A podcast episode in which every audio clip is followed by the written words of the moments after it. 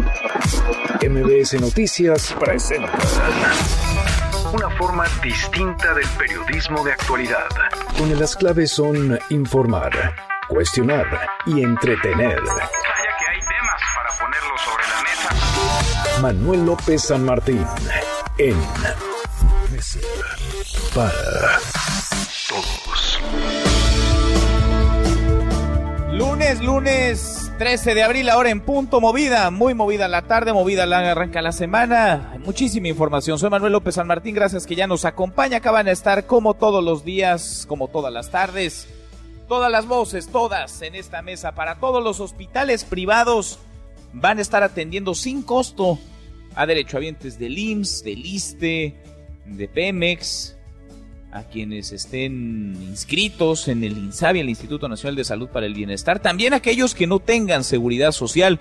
Esto como parte de un acuerdo entre el gobierno federal y los hospitales privados. Lo anterior lo dio a conocer hoy muy tempranito Marcelo Ebrard. Marcelo Ebrard que hace las veces de secretario de salud, también de canciller, de secretario de gobernación, de secretario de seguridad, el supersecretario Marcelo Ebrard, que lo abarca casi todo en el gobierno federal. Vamos a platicar del tema también de los reclamos que no dejan de aparecer, reclamos por la falta de insumos, de material, de procedimientos, de capacitación para hacer frente a la emergencia. El personal de salud de nuestro país, el hospital público, la clínica pública, quienes atienden en los servicios de salud pública, se están pues, pidiendo lo mínimo, lo indispensable para hacer frente a la situación en la que nos encontramos. Nos detendremos ahí, también hablaremos de lo que va a cambiar, inevitablemente se va a modificar, no será el 30 de abril, no será el 30 de abril cuando todo pueda volver a la normalidad. Si bien nos va, es el cálculo, la estimación que nos comparten fuentes de primer nivel del gobierno federal, si bien nos va, por ahí de la segunda, tercera semana de mayo comenzaría de manera escalonada a regresar a las actividades de la sociedad mexicana hasta bien entrado el mes de junio. Mucho que poner sobre la mesa esta tarde, arrancamos con las voces, las historias de hoy. Las voces de hoy. Andrés Manuel López Obrador, presidente de México. Se trata en general de destinar la mitad de su capacidad instalada en hospitales, la mitad, para atender enfermos de el seguro, del ISTE y también a enfermos sin seguridad social. Marcelo Ebrard, secretario de Relaciones Exteriores. La implementación de esta medida permitirá liberar o aportar 3.115 camas en los hospitales en este caso privados, en favor de espacio para los hospitales públicos. Gustavo de Hoyos, presidente de la Coparmex. Si el gobierno mexicano se mantiene en la inacción, podríamos observar la pérdida de casi forma inmediata de cerca de 1.5 millones de empleos formales. Julio César Arana, residente de Medicina Interna del Hospital Primero de Octubre del ISTE. Lo que estamos pidiendo son insumos a grandes rasgos y la entrega inmediata, una exigencia de forma inmediata de todos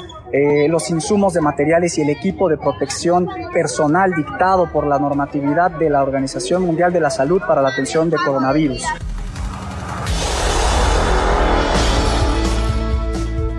Son las voces de quienes hacen la noticia, los temas que están sobre la mesa y estas, las imperdibles de hoy, le entramos a la información. Hospitales privados van a atender sin costo a derechohabientes del IMSS, ISTE, el INSABI, Petróleos Mexicanos, la Marina, la Defensa y también enfermos sin seguridad social. Esto como parte de un acuerdo con el gobierno federal a fin de liberar espacios en los institutos eh, públicos de salud que están atendiendo la emergencia por el COVID-19. Es la voz de Marcelo Ebrard del canciller. ¿Cuáles son los hospitales participantes? Algunos de los principales. El Centro Médico ABC, Campus Observatorio. Los Hospitales Ángeles. El Grupo Dalín de San Angelín. El Hospital de la Beneficencia Española. Los Hospitales Christus Muversa. Los Hospitales MAC. Los Hospitales San Javier. Los Hospitales Star Médica. El Hospital Médica Sur. Grupo Torre Médica. La Clínica del Noroeste. El Hospital Semain. El Hospital de María. El Hospital Ginequito. Esto significa 146 hospitales en 27 entidades federativas. Bueno, este acuerdo incluye el 50% de la capacidad del sector privado, es decir, más de 3.000 camas con servicio a partir del próximo 23 de abril y hasta el 23 de mayo. Es la voz del presidente agradeciendo Quiero agradecer en nombre del pueblo de México a los dueños de los hospitales privados por este gesto, por esta decisión que han tomado. Esta fue una decisión que tomamos el fin de semana haciendo un recuento de todas las camas, ventiladores, de los equipos médicos, de los especialistas, para que no nos rebase la epidemia. Bueno, y médicos del país han difundido un desplegado, iniciaron también una petición en change.org dirigida a la Secretaría de Salud y al subsecretario López Gatel en demanda de insumos. Piden lo básico, el equipo de protección para atender casos de coronavirus. Trabajadores del Hospital Primero de Octubre de Liste en la alcaldía Gustavo Amadero aquí en la Ciudad de México protestaron en Avenida Politécnico Nacional también en demanda de insumos ante la emergencia por el COVID-19. Habla Julio César Arana, residente de Medicina Interna, la voz de muchos. Es lo que estamos solicitando porque no hemos tenido respuesta después de que inició la contingencia para el abastecimiento de estos materiales y sin los cuales nos vamos a infectar y nos vamos a morir. Bueno, y el presidente López Obrador sigue esperando respuesta, la respuesta prometida por Donald Trump. Respuesta que llegaría, dicen, hoy. Esto para la adquisición de 10 mil ventiladores. Andamos comprando equipo al cuarto para la hora. Eso sí, presumió el presidente López Obrador 40 mil millones de pesos para atender esta emergencia. Además, en la mañanera reconoció a los médicos del país, llamó a evitar agresiones en su contra, como ya hemos ido platicándole muchos médicos, personal de enfermería está siendo agredido por ignorancia, por impotencia, por enojo en varias partes de nuestro país. No se podría lograr nada sin los trabajadores de la salud. Por eso nuestro reconocimiento y el llamado respetuoso a toda la población para cuidar al personal de salud, respetarlo, quererlo, son los héroes, las heroínas, son quienes están librando esta batalla, quienes están al frente, los necesitamos, los tenemos que cuidar. El IMSS va a informar por teléfono sobre pacientes con coronavirus, esto a fin de evitar contagios o agresiones contra el personal médico. Y México suma ya 4.661 contagios confirmados, 296 muertos. El próximo jueves se dará un diagnóstico definitivo sobre el COVID-19 y podría conocerse una nueva fecha para comenzar a levantar la cuarentena. Le digo, le platico, le adelanto el gabinete de seguridad del presidente López Obrador, el propio presidente López Obrador tiene sobre el escritorio una propuesta para comenzar a retomar las actividades de manera escalonada a partir de mediados de mayo y hasta bien entrado el mes de junio. El embajador de México ante la Organización de las Naciones Unidas con sede en Nueva York, Juan Ramón de la Fuente, de 68 años de edad, dio positivo a COVID-19. Esto lo reveló en su columna el rector, en su columna periodística que publica en el Universal. Se sometió a cuarentena, asegura que casi no tiene síntomas. Con más de 22 mil muertos y casi un tercio de los contagios a nivel mundial, Estados Unidos se convierte en el país más afectado en el centro de la pandemia desde el inicio de la crisis por el coronavirus. Pese a ello, Donald Trump tiene en la mira a su principal experto en COVID-19, Anthony Fauci. Podría despedirlo tras criticar el tiempo de reacción en Estados Unidos. El país evalúa abrir parcialmente la economía en mayo próximo. Los precios del petróleo inician la semana con resultados mixtos. Esto tras el acuerdo anunciado ayer entre la OPEP y aliados para una reducción petrolera de 9.7 millones de barriles diarios a partir de mayo.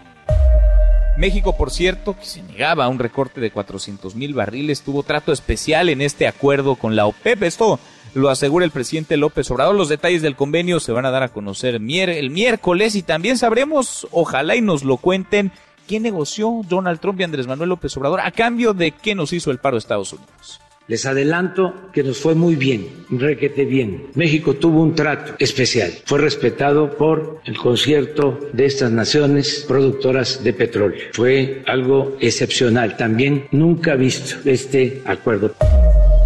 Un acuerdo que podría traer otro y luego otro y otro después, porque el presidente de los Estados Unidos, Donald Trump, dijo en Twitter que los miembros de la OPEP y aliados estudian un recorte mayor que alcanzaría los 20 millones de barriles diarios.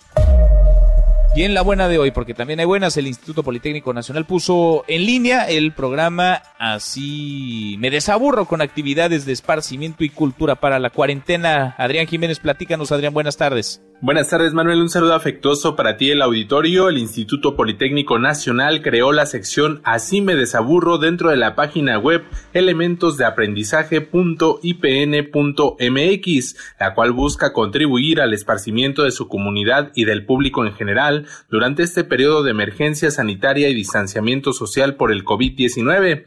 El espacio virtual está subdividido en cinco áreas generales, cultura, deporte, entretenimiento, ciencia y capacitación. Cada una de estas secciones ofrece a los usuarios visitas virtuales a museos nacionales e internacionales, galerías de arte, viajes a diferentes partes del mundo, consultas en bibliotecas de otros países, descargas de libros y audiolibros, así como realizar gimnasia y yoga en la comodidad de su hogar. El espacio virtual Así me desaburro está a disposición del público desde el pasado 8 de abril y hasta el momento acumula alrededor de 3.000 visitas, informó Adrián Jiménez.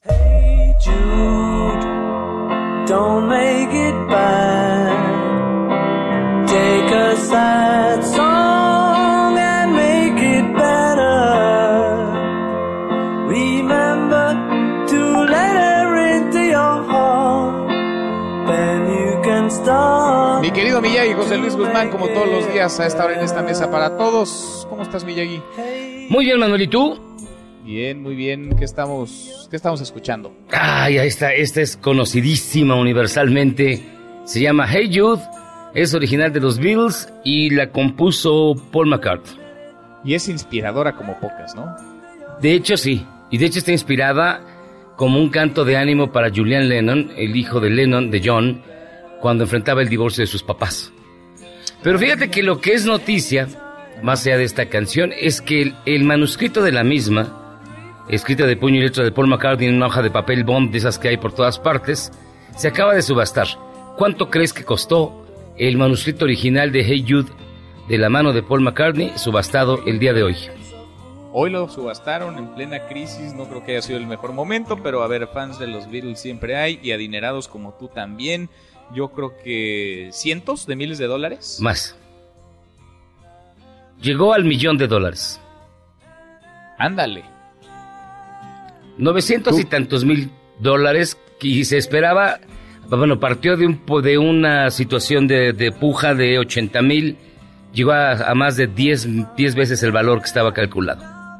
Órale, si los tuvieras, ¿los hubieras pagado? Eh, no. No. ¿Tienes otras cosas en que gastar? Sí, yo tengo otras, otros manuscritos que comprar. De hecho, estoy viendo si, si compro uno del temerario o algo así. Ajá, Pero no, de los Beatles. No, no, aunque los tuviera, no los compraba, man. No. Bueno, bueno, bueno. No, estoy tan obsesionado. Oye, pero mira, es buena la nota, bueno el pretexto para escuchar esto, ¿eh? Que viene bien en estos momentos complicados. Espero que sí, mi querido Manuel. Viene bien. Abrazo, Milla, y gracias. Aquí estamos. Nos escuchamos en un ratito, José Luis Guzmán, como todos los días hasta ahora, en esta mesa para todos. Bueno, le he platicado, hay personal del sector salud que denuncia falta de insumos, falta de materiales, de capacitación para enfrentar lo inevitable para enfrentar la situación en la que ya nos encontramos. La emergencia sanitaria por el COVID-19 en todo el país, cada vez aparecen más estampas, no son pocas voces, no son casos aislados, es un asunto que tiene no solamente que observar, sino que resolver el sector salud en medio de la situación crítica que se comienza a vivir ya en diferentes entidades o en diferentes ciudades de nuestro país. ¿A qué cree que se deban estas denuncias y sobre todo el fondo de las mismas, la falta de insumos, de material de curación, desde cubrebocas hasta guantes, pasando por batas, mala planeación del gobierno, negligencia, malas prácticas o todo esto, porque hay quien lo dice en redes sociales, es fake news. De eso va nuestra pregunta del día. Opine con el hashtag Mesa para Todos. Abiertas ya nuestras vías de comunicación. El WhatsApp 5524 99125. Viene el teléfono en cabina 5166 1025. Pausa. Vamos arrancando esta mesa, la Mesa para Todos. Don't be afraid.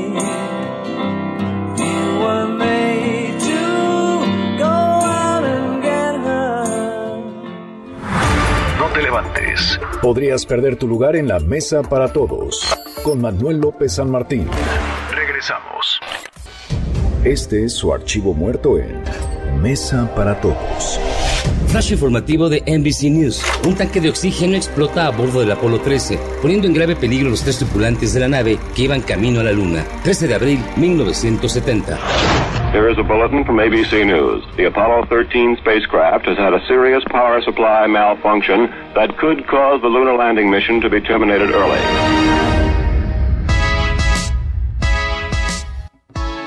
Seguimos, volvemos a esta mesa, la mesa para todos. El COVID-19, el coronavirus no deja de avanzar. Hasta esta hora, hasta este día, lunes, inicio de semana, lunes 13 de abril, a las una de la tarde con 17 minutos, un millón ochocientos ochenta y tres mil ciento diecinueve personas han dado positivo a coronavirus, a COVID-19. Son ciento diecisiete mil quinientos sesenta y nueve las personas que han fallecido. En nuestro país, la cifra oficial de contagios cuatro mil seiscientos sesenta y uno y contando y de muertos 296. El coronavirus que ha cambiado la dinámica, que va cambiando el día a día de millones, el coronavirus que también va dejando un impacto económico.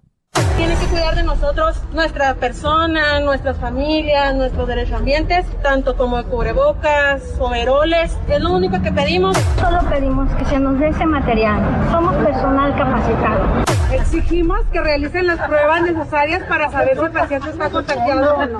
Pueden saber si en realidad es el famoso COVID, pues presionan al deudo para que inmediatamente no se vele, sea una cremación directa.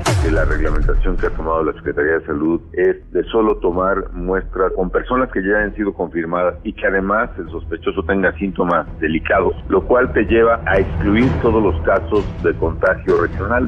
La idea de que hay un exceso de neumonías atípicas es falsa, que no corresponde con el comportamiento de COVID. Tanto la Organización Panamericana de la Salud como la Organización Mundial de la Salud emitieron unos lineamientos para el registro de todas aquellas infecciones respiratorias agudas graves en toda la región de las Américas, es decir, en toda Latinoamérica por cada caso confirmado de COVID, ¿cuántos hay en la población que no vi? Son finalmente estos, aquí está la suma, 26.519 casos. ¿Tan, tan? O sea, hay 855 confirmados y con las estimaciones alrededor de 6.000 infectados. Si nos ven vestidos con, con uniforme, cierran la puerta para que no nos subamos al transporte. Yo vengo a mi trabajo, ayudo, me gusta lo que hago y no se vale que, que hagan esto, que nos agredan. Nos indigna que el personal de salud reciba ataques. Es verdaderamente indignante que haya personas que estén canalizando distintos sentimientos muy básicos como el temor, sentimientos de enojo hacia el personal que les protege. Tenemos que respetarlos, reconocerlos, apoyarlos. Tenemos que ser siempre y ahora más que nunca solidarios, fraternos, humanos. Bueno, el coronavirus, el COVID-19 y el gobierno, los gobiernos del mundo tratando de reaccionar. El de México para algunos va a tiempo, planeó desde enero, para otros improvisa, toma decisiones sobre las rodillas. La mañanera de hoy, Rocío, ¿cómo estás? Rocío Méndez, muy buenas tardes. ¿Qué tal, Manuel? Por lo pronto, con el anuncio que del 23 de abril al 23 de mayo, derechohabientes del IMSS, ISTE, INSABI, Defensa Marina o Pemex, que tengan citas programadas para cirugías, partos o emergencias en general también serán atendidos en 146 hospitales privados desplegados en solo 27 estados de la República. Hablamos del Centro Médico ABC Observatorio, Hospitales Ángeles, Grupo Dalín de San Angelín, Hospital de Beneficencia Española, Hospital Cristos Muguerza, Hospital SMAC, Hospital San Javier, Hospital Star Médica, Hospital Médica Sur y Grupo Torre Médica, que han firmado un convenio con el gobierno federal para otorgar 3.115 camas para que el sector salud se pueda por completo durante ese mes para atender enfermos de coronavirus. Ante esta emergencia sanitaria derivada de la propagación del COVID-19, no faltarán recursos, habrá insumos médicos y ventiladores. Esto lo señala el presidente Andrés Manuel López Obrador. Escuchemos. Aunque se habló de las cuotas mínimas y no es un convenio con propósito de lucro, vamos a informar cuánto se estima costará este acuerdo de atención hospitalaria con el sector privado. Tenemos finanzas públicas sanas, tenemos en caja solo para atender esta emergencia 40 mil millones de pesos para que estemos tranquilos, seguros El presidente López Obrador Manuel destacó que hoy espera recibir la respuesta de su homólogo de los Estados Unidos, Donald Trump, sobre esta petición que hizo para poder adquirir ventiladores en el vecino país del norte. Por lo pronto, ante esta escalada de casos de coronavirus, también han habido ataques y agresiones al personal médico. Hoy, el presidente López Obrador expresó su respaldo a camilleros, enfermeras, paramédicos, doctores y especialistas del sector público y privado. Escuchemos. Todos, si no hemos necesitado un servicio médico, lo vamos a necesitar. Siempre a lo largo de nuestra vida se requiere del apoyo de una enfermera, de un médico. Tenemos que respetarlos, reconocerlos, apoyarlos. Tenemos que ser siempre y ahora más que nunca solidarios, fraternos, humanos al abandonar Palacio Nacional, el secretario de Salud, Jorge Alcocer, fue cuestionado sobre esta información que proviene de la frontera norte, en particular de ciudades como Tijuana, donde destacan los pobladores ya está rebasado el servicio de salud pública. Él destaca que se presentará próximamente un informe. Vamos a escuchar está preparando el uniforme.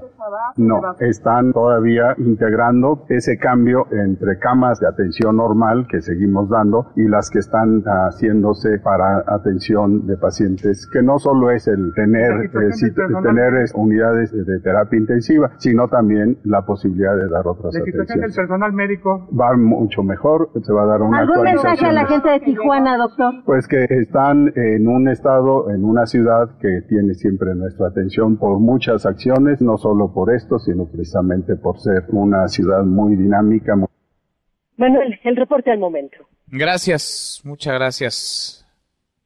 Hasta muy, pronto a mi compañera Rocío Méndez, que cubre todos los días la mañanera del presidente López Obrador. Lo que también es un hecho son las denuncias de personal médico, de residentes, de enfermeras, de enfermeros que piden insumos, insumos para atender la emergencia, insumos para tratar a cada vez más pacientes con COVID-19. Ernestina Álvarez, Ernestina, buenas tardes.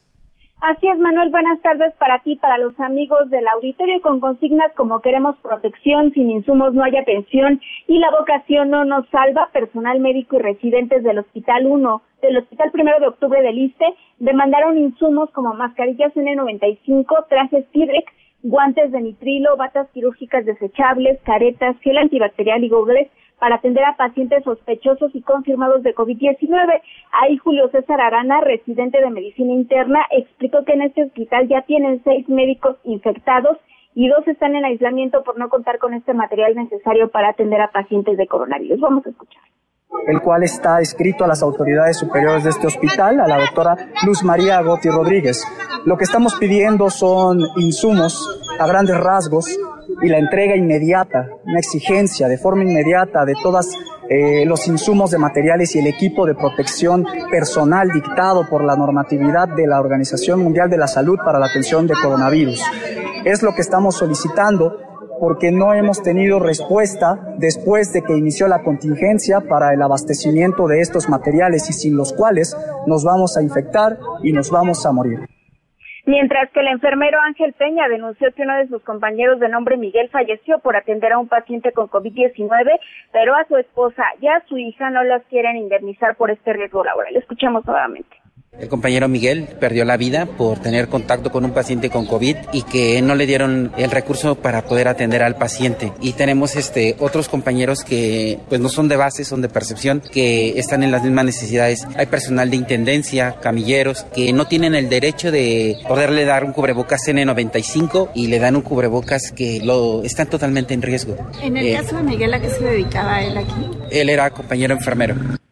El personal médico entregó un pliego petitorio de 11 puntos en donde además de los insumos solicitan contrataciones de médicos y enfermeras que les prometieron para atender la emergencia sanitaria, asignación de roles de acuerdo con el grado y especialidad, capacitación a médicos residentes para el manejo y transporte de muestras de pacientes bajo sospecha o con confirmación de COVID-19 y considerar su labor como personal de alto riesgo. El Hospital Primero de Octubre del ICE es considerado de atención prioritaria COVID-19 y tiene destinado el piso cuarto para atender a los pacientes, el cual pues ya se encuentra lleno, por lo que están desalojando el quinto para tener cerca de 50 camas disponibles.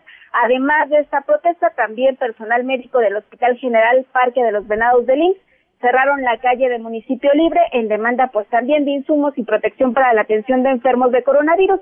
Señalaron que a pesar de que ese nosocomio no sería de atención prioritaria COVID-19, este fin de semana le llegaron cinco pacientes, dos de los cuales se encuentran aislados, pero con plásticos en mal estado para hacer este aislamiento y evitar pues que se contagien tanto enfermeros, médicos como los demás familiares que están ahí de otros pacientes.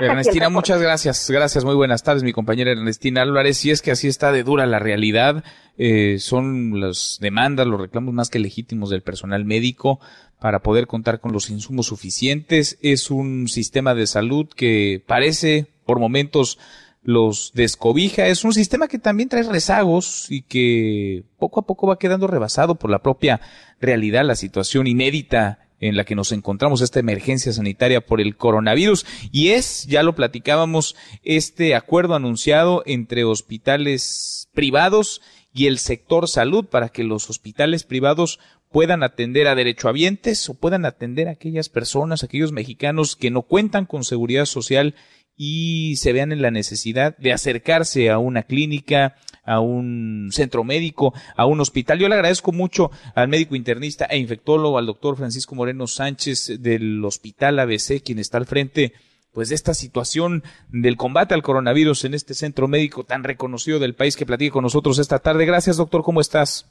Con todo gusto muchas gracias por darme un espacio. Al contrario, gracias por platicar con nosotros. Eh, doctor, eh, ¿qué tan preparados están ustedes o qué tan rebasados se encuentran ya en estos momentos para apoyar al sector salud en esta contingencia en la que estamos?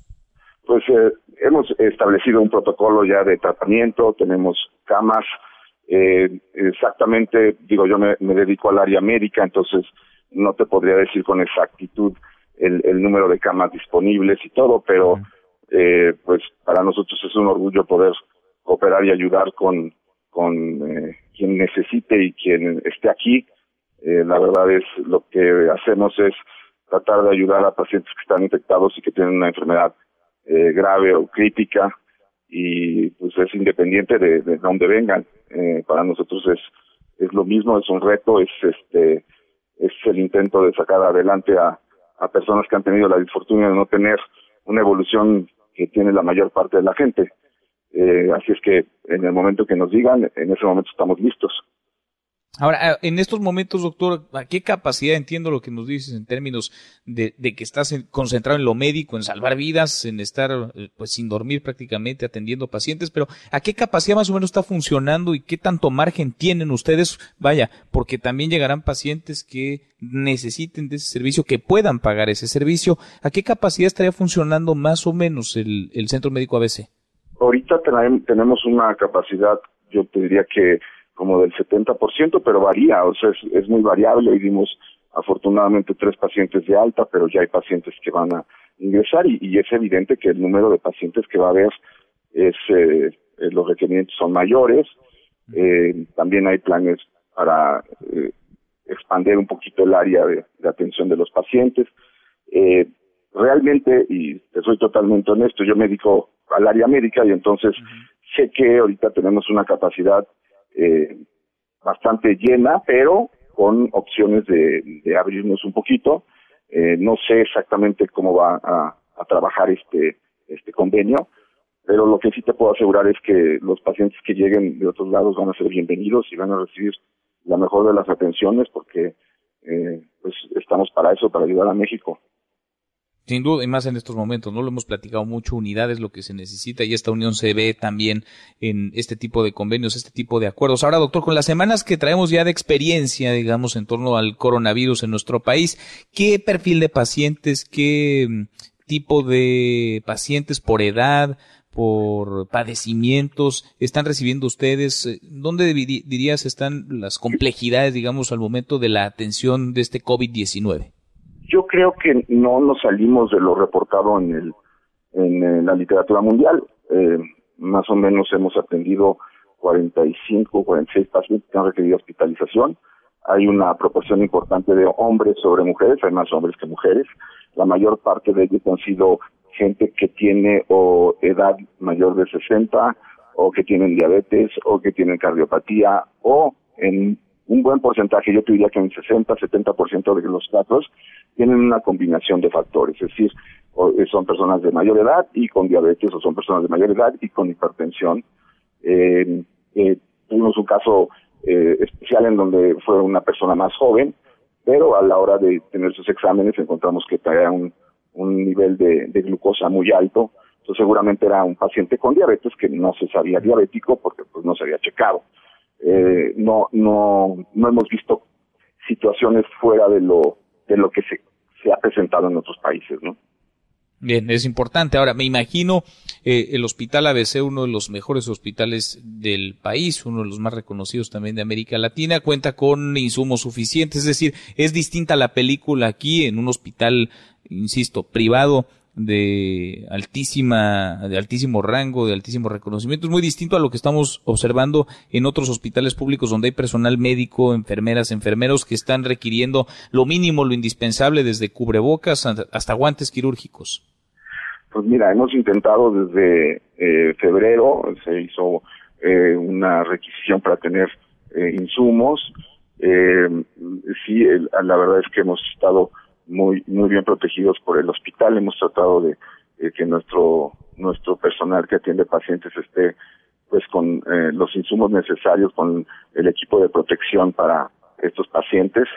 Sí he escuchado que en otros sitios pues no es así y es, es, es, muy triste. Eh, la, los protocolos que seguimos pues eh, son en base a lo que se ha desarrollado en Corea, en, en España, en Barcelona, este, especialmente, y pues estamos en comunicación con, con varios centros a nivel mundial para saber los cambios, porque hay muchos reportes de tratamientos que eh, funcionan, pero no, no, no definen en qué momento y, en qué perfil, y hay pacientes que pueden recibir uno y no otro, pues al final es una enfermedad que tiene cuatro meses de conocerse y, y estamos aprendiendo de ella, pero eh, pues eh, con la mejor disposición para tratar de sacar gente adelante. Doctor, una última pregunta que nos hacen mucho quienes tengan a un familiar que está contagiado por COVID-19, ¿lo puede o no lo puede visitar? No, eh, cuando está internado en el hospital, el área de COVID está cerrada porque eh, es una enfermedad altamente contagiosa, entonces eh, si tiene una visita, esa visita seguramente se va a contagiar y, y puede, eh, pues eh, de esa manera nosotros favorecer la diseminación del virus. Incluso el número de, de, de, trabajadores de la salud que están en esa área es, es limitado, es, es el, el, necesario que, que, se requiere, pero no todo el mundo puede entrar a esa área porque pues lo que queremos y lo que hemos logrado hasta este momento es evitar tener tanto pacientes de otras enfermedades que se infecten aquí por COVID o eh, limitar la posibilidad de que trabajadores de la salud se infecten. Es, es eh, hasta, ese, hasta este momento, afortunadamente, hemos tenido pues eh, la suerte de no tener eh, personal médico que esté infectado. Eh, hacemos pruebas, y, pero pues eh, la única manera es un control muy estricto, incluso de visitas para pacientes que no son COVID. Eh, ahorita estamos restringiendo mucho las visitas a otros pacientes porque pues la persona viene de la calle y, y puede ser un portador asintomático, entonces restringimos mucho las visitas, se hacen controles de temperatura a todos los visitantes, eh, no se deja pasar a gente que tenga síntomas respiratorios, eh, en fin, son una serie de medidas que, que intentas porque, pues digo, desafortunadamente no es algo que solamente haya pasado en México, en, mm. en, en Estados Unidos, en China, se reportaba que un 41% de los infectados eran eh, infecciones nosocomiales, infecciones que se adquirían en los hospitales o en las clínicas. Entonces, eh, hay que tener muchísimo cuidado en ese, en ese aspecto. Sin duda. Doctor, sigamos platicando. Te agradezco estos minutos. Con todo gusto. Un abrazo.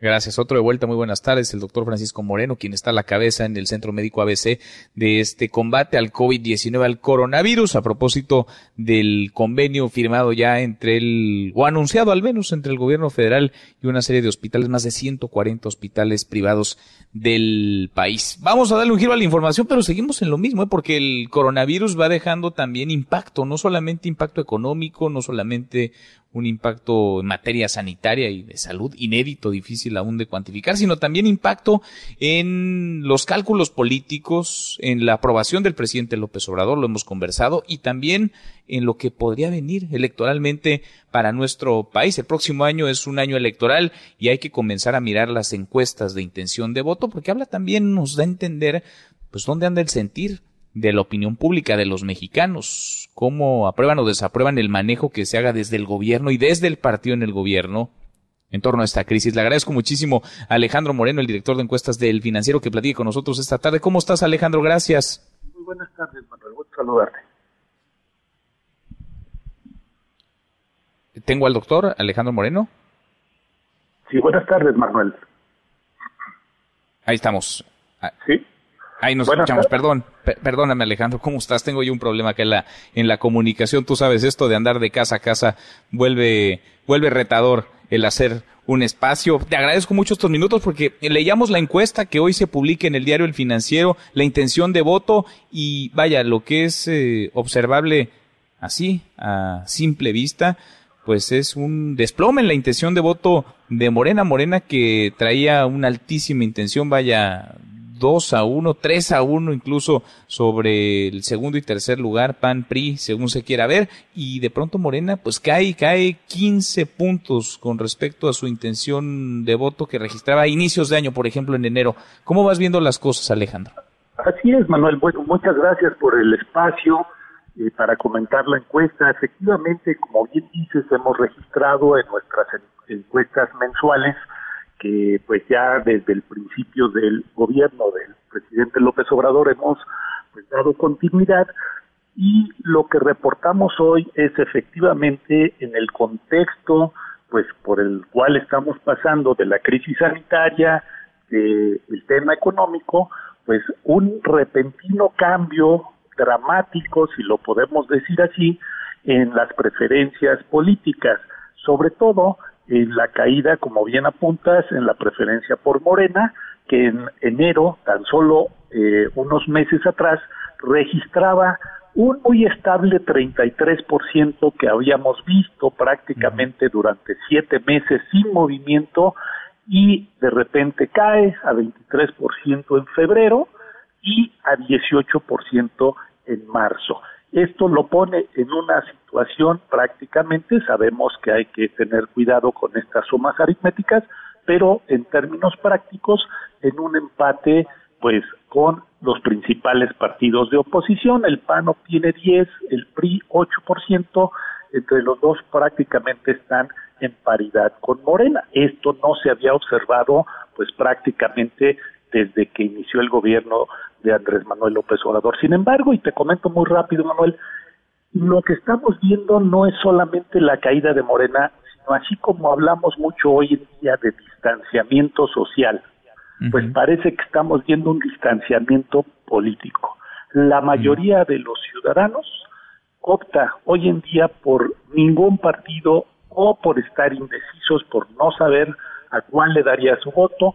59% nos dice ninguno o no estoy seguro, no lo sé, probablemente no me interesa. Es decir, el momento no es el mejor para el tema de representación política partidaria, hay un distanciamiento claro, podemos interpretarlo de distintas maneras, pero ciertamente un alejamiento hoy en día, hoy por hoy, de los partidos políticos si hay una brecha ahí creciente entre autoridades, entre gobiernos, partidos políticos y el ciudadano. Ahora, ¿qué tan natural ves esto en un momento como este? 59% nos dices, pues optan por el ninguno o no sabe cuando, vaya, creo que es radicalmente distinto el momento, pero vale la pena para ilustrar nada más, para dibujar en dónde estábamos. 33% optaba por este no sé o ninguno en diciembre de 2018, es decir, pues prácticamente se duplicó. Prácticamente está duplicado el, porcentaje de ciudadanos que opta por ningún partido político o, como indecisos. Y lo que vemos es que desde entonces, desde diciembre del 18 a la fecha, pues lo que se ha movido Morena lo ha ganado ese segmento de pues de indecisos o ninguneros, si me permites el término, en el sentido de que optan por ninguno. de que prefiere no apoyar a ningún partido político. Eh, estaba pues prácticamente representando a un tercio del electorado a lo largo de la primera mitad del año pasado. Luego subió, conforme eh, bajo Morena, subieron los, eh, pues estos eh, apartidistas y finalmente, y esto sí es el cambio dramático del momento actual, muy probablemente atribuible en parte, no todo, pero en parte sí, a lo que estamos viendo de la crisis, pues tanto sanitaria como económica y todas sus implicaciones y ramificaciones, a un crecimiento que pues lo sitúa, como bien lo dices, prácticamente alrededor del 60%. Seis de cada diez ciudadanos no optaría por ningún partido, lo cual te hace pensar que si hoy hubiera elecciones, cosa que sabemos que no hay, sino hasta el próximo año, pero si hoy hubiera elecciones, probablemente estaríamos viendo eh, pues un enorme nivel de abstencionismo. Y no lo digo por el distanciamiento social y la cuarentena, sino por la falta de interés y de apoyo que estamos viendo a los partidos en este momento. Bajo ese escenario, perdón, Manuel, de, de, de abstencionismo probablemente alto, pues Morena, con el 18% que tiene, estaría por arriba del 40%, eso hay que decirlo. Es decir, probablemente mantendría su mayoría en el Congreso. Ha caído, pero todo dependerá, como siempre lo sabemos, de cuántos quienes acudan a las urnas el próximo año. Es un gran apunte ese porque, pues sí, no es como que el PAN o el PRI u otros anden en los cuernos de la luna. Es decir, Morena está en 18, pero quien le sigue viene pues en 10, en 8, es decir, están muy rezagados también. Ahora, esto pues le pone un ingrediente electoral, político, de grilla adicional a lo que vendrá en el 21, pero también al tema de la revocación de mandato, ¿no? El presidente López Obrador Alejandro. Claro que sí, mira, yo creo que el tema de la caída de Morena lo que hace es generar mayor incertidumbre. Sabemos que las elecciones democráticas son eso, incertidumbre, pero con el triunfo arrollador que tuvo Morena en Creo que la incertidumbre había bajado. Casi todas las encuestas mostraban y los analistas pensaban que Morena, iba a seguir ganando pues de calle. Esto parece que hace un poco más competido y más incierto el escenario, un poco por default, como dices, ni, PAN, ni PRI, ni ningún otro partido han ganado de las pérdidas de Morena. Estos se han ido a los apartidistas. Pero ciertamente pues la otra pregunta, y eso lo hemos llevado con una medición aparte, es el tema de la revocación de mandato, lo cual, sin ninguna duda, el presidente sigue contando con una mayoría a su favor, es decir, en torno a él como mandatario. Sin embargo, esa popularidad, pues lo que vemos aquí es que pues no está jalando, no está abonando a, pues a la suerte electoral de Morena como tal, aunque quiero apuntar, pusimos por ahí un gráfico en el que Morena sí se mueve de alguna forma, eh, reflejando pues la caída en, en, el nivel de aprobación al presidente López Obrador. Es decir, parte eh, lo jala, parte van independientes porque pues el presidente sigue contando con una mayoría absoluta. Es, e, es interesantísimo y es parte de lo que se está moviendo, cómo se mueve también la aprobación, la popularidad del, del, propio presidente López Obrador. Veremos cómo sale librado de esta y sobre todo, pues qué tanto puede él, su administración y su partido eh, colocarse de la mejor manera para el próximo proceso electoral o qué tanto el presidente también decide pintar su raya, ¿no? Con, con Morena, si es que ya de plano significa más costo, más carga que un beneficio político. Alejandro, gracias como siempre. Al contrario, muchas gracias. Buenas tardes. Muy buenas tardes, es Alejandro Moreno, el director de encuestas del financiero. Cuarto para la hora, pausa, volvemos con un resumen de lo más importante del día, esta mesa, la mesa para todos. No te levantes. Podrías perder tu lugar en la mesa para todos. Con Manuel López San Martín. Regresamos. En Mesa para Todos, la información hace la diferencia. Con Manuel López San Martín. Seguimos, volvemos esta mesa a la mesa para todos. Vamos con un resumen de lo más importante del día. Resumen nacional. Bueno, uno de cada cuatro casos de COVID-19 en el país sigue dándose en la Ciudad de México. Ernestina Álvarez, Ernestina, buenas tardes. Manuel, buenas tardes para ti, para el auditorio. Te informo que la Ciudad de México es la entidad más afectada con casos de coronavirus y concentra el 28% de los contagios, con 1.327. Además, suma 56 decesos y un estimado de 10.881 infectados, de acuerdo con el modelo Centinela. La capital tiene una tasa de incidencia de 14.73 casos de coronavirus por cada 100.000 habitantes, muy superior a la media nacional, que es de 3.6. Y por cada 10 personas que padecen una enfermedad respiratoria grave en esta capital, dos son confirmados como positivos a COVID-19. Las autoridades capitalinas realizaron una vez más el llamado para que los capitalinos se queden en casa porque han detectado a quienes realizan hasta fiestas y advirtieron que en 10 días en los hospitales públicos y privados el número de personas intubadas en gravedad por COVID-19 pasó de 128 a 265, por lo que pidieron cuidarse para no colapsar el sistema de salud. También solicitaron a todos aquellos que por necesidad deben salir a la calle, mantener la sana distancia y si usan el transporte público, portar cubrebocas de forma obligatoria. Ya aclararon que estas medidas de aislamiento son con sustento científico y no político. Hasta aquí el reporte. Gracias, muchas gracias Ernestina. Bueno, y la semana que concluyó, pues era Semana Santa y debe haber sido una de las semanas más potentes para el sector, para la industria turística en nuestro país. Sin embargo, las playas, los destinos turísticos lucieron prácticamente desiertas. ¿Cómo le fue a Acapulco, por ejemplo? ¿Cómo le fue a las playas de Guerrero? Eduardo Guzmán, Eduardo, buenas tardes. Buenas tardes Manuel, para informarte que una vez más prestadores de servicios, vendedores y buzos de la playa Tlacopanocha marcharon y realizaron un bloqueo en la costera Miguel Alemán de Acapulco para exigir ayuda económica y alimentaria a las autoridades durante la contingencia por COVID-19. Esto es lo que explicó una de las manifestantes.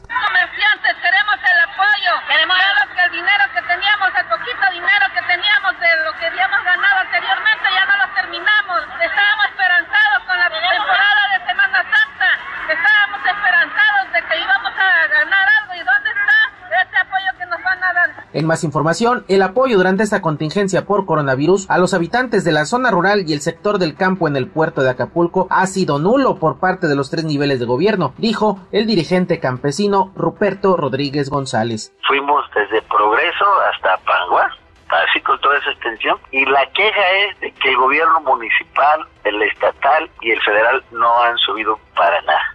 Mientras tanto, en el municipio de Metepec, localizado en la costa chica de Guerrero, el gobierno local decretó que a partir de este lunes, después de las 10 de la noche, las personas que sean sorprendidas reunidas conviviendo o ingiriendo bebidas alcohólicas serán arrestados hasta por un lapso de 36 horas. En tanto, en Guerrero son ya 70 casos confirmados de COVID-19 y se mantienen 6 el número de decesos. Hasta aquí la información desde Guerrero. Continuamos en Mesa para Todos. Gracias, muchas gracias Eduardo. Y es que la ocupación hotelera estuvo por debajo del 3% en Acapulco, en Ixtapa, por ejemplo. Y es que sí, los hoteles están cerrados con la cortina abajo. De Guerrero vamos a Quintana Roo. Israel García, Israel, buenas tardes. Buenas tardes, Manuel, gusto en saludarte. Te informo que este sábado de Gloria y Domingo de Pascuas, las playas de los destinos turísticos de Quintana Roo permanecieron completamente vacías. Panorama poco usual en estos fines de semana. Sin embargo, los balnearios contaron con la presencia de guardavidas que nos comentaron lo siguiente.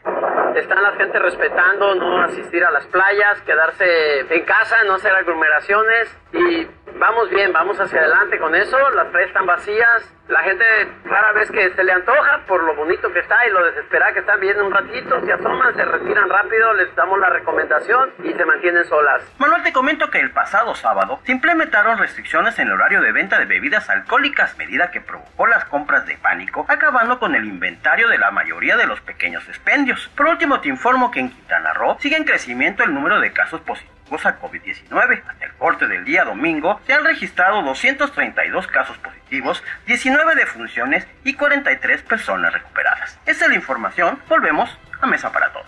Gracias, muchas gracias Israel. Y de las playas del estado de Quintana Roo a las de Jalisco, Puerto Vallarta, por ejemplo, Fátima Aguilar, Fátima, ¿de qué tamaño las pérdidas? Buenas tardes. Buenas tardes, Manuel. Saludos a ti y al auditorio. Informarte que de manera histórica, Puerto Vallarta es uno de los destinos turísticos en Jalisco con mayores pérdidas económicas a raíz de la pandemia del COVID-19.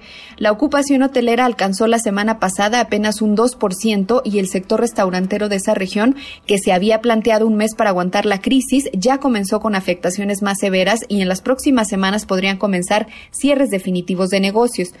Tras un recorrido aéreo por las costas de Jalisco, el gobernador Enrique Alfaro Ramírez aseveró que el panorama es desolador.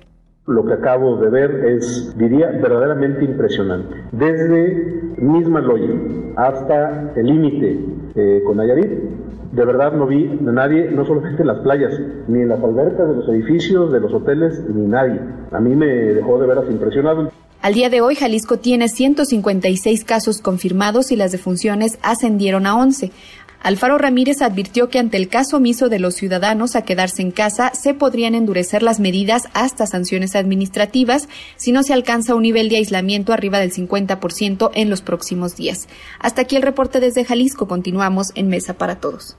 Gracias, muchas gracias Fátima. Hasta aquí el resumen con lo más importante del día. Pausa y volvemos en más en esta mesa, la mesa para todos. Información para el nuevo milenio. Mesa para todos con Manuel López San Martín. Regresamos. Más información y análisis en Mesa para Todos con Manuel López San Martín. Los numeritos del día. Citlali Sáenz, Citlali, qué gusto saludarte, ¿cómo estás?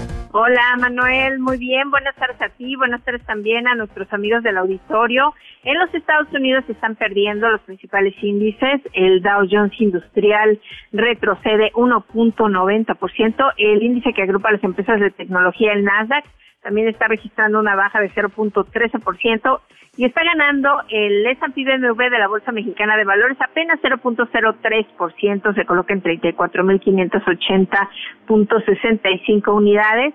En el mercado cambiario, el dólar en ventanilla bancaria se compra en 23 pesos con 5 centavos, se vende en 24 pesos con 4. El euro se compra en 25 pesos con 80 y se vende en 25 pesos con 83 centavos. Manuel, mi reporte al auditorio. Gracias, muchas gracias, Italia. Muy buenas tardes. Buenas tardes. Economía y finanzas con Eduardo Torreblanca. Lalo, qué gusto saludarte. ¿Cómo estás? Igualmente, Manuel, me da mucho gusto saludarte y poder saludar al público. Muy buenas tardes a todos.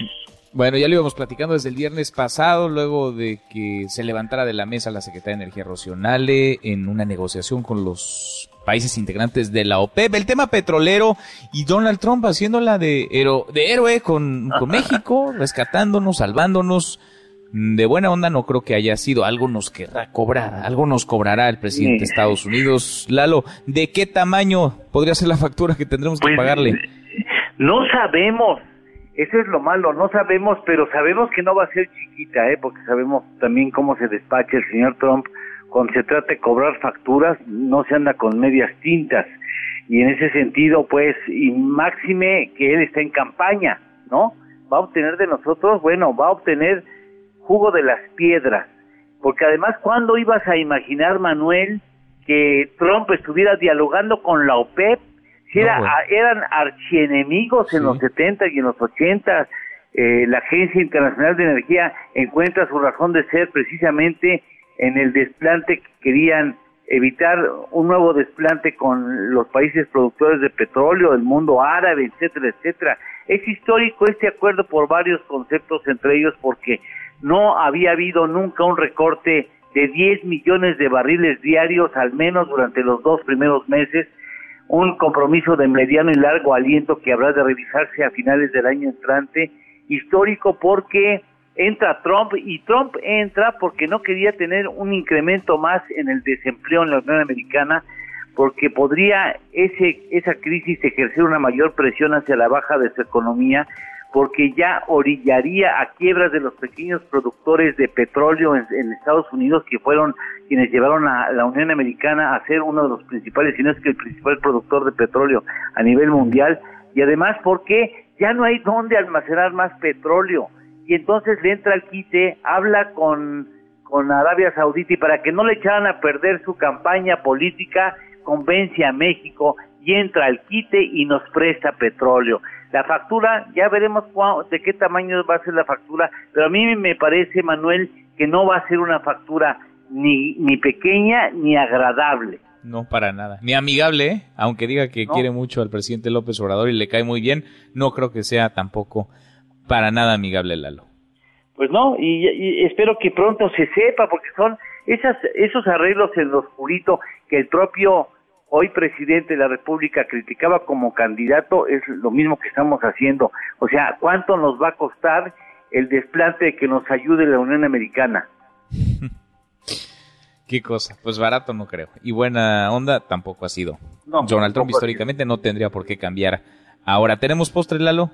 Por supuesto que sí, recordamos con mucho, con mucha tristeza a Jaime Ruiz Sacristán, eh, quien fuera un hombre de pocas palabras, amigo de los números, preciso en los detalles, dedicado a las finanzas, consultado por personalidades, altas personalidades del mundo de las finanzas, tanto en México como en el extranjero, arquitecto de fusiones y adquisiciones, dio forma a Vital, que después sería HSBC, presidente, expresidente de la Asociación de Bancos 2011-2013, una persona decente, una persona cordial, de pocas palabras y hechos contundentes, sobre todo vinculados con los números, un experto en acción. Lamentamos que haya fallecido y bueno, nuestra condolencia a sus tres hijas y a Maribel, la que fuera su compañera durante la vida. Y es una lástima. Hoy a las tres y media, por cierto, hay una junta virtual en la Bolsa Mexicana de Valores donde seguramente habrá de tratarse cuál va a ser el procedimiento que marcan el reglamento de la bolsa para buscar un sustituto en la presidencia que dejó eh, Ruiz Sacristán. Híjole, Ruiz Sacristán que dio positivo para COVID-19. Descansa en paz. Gracias, Lalo. Gracias a ti, Manuel. Gusto en saludarte y buenas tardes al auditorio. Eduardo Torreblanca, muy buenas tardes. Pausa y volvemos. Hay más en esta mesa, la mesa para todos. Información para el nuevo milenio. Mesa para todos, con Manuel López San Martín. Regresamos. Más información y análisis en Mesa para Todos con Manuel López San Martín.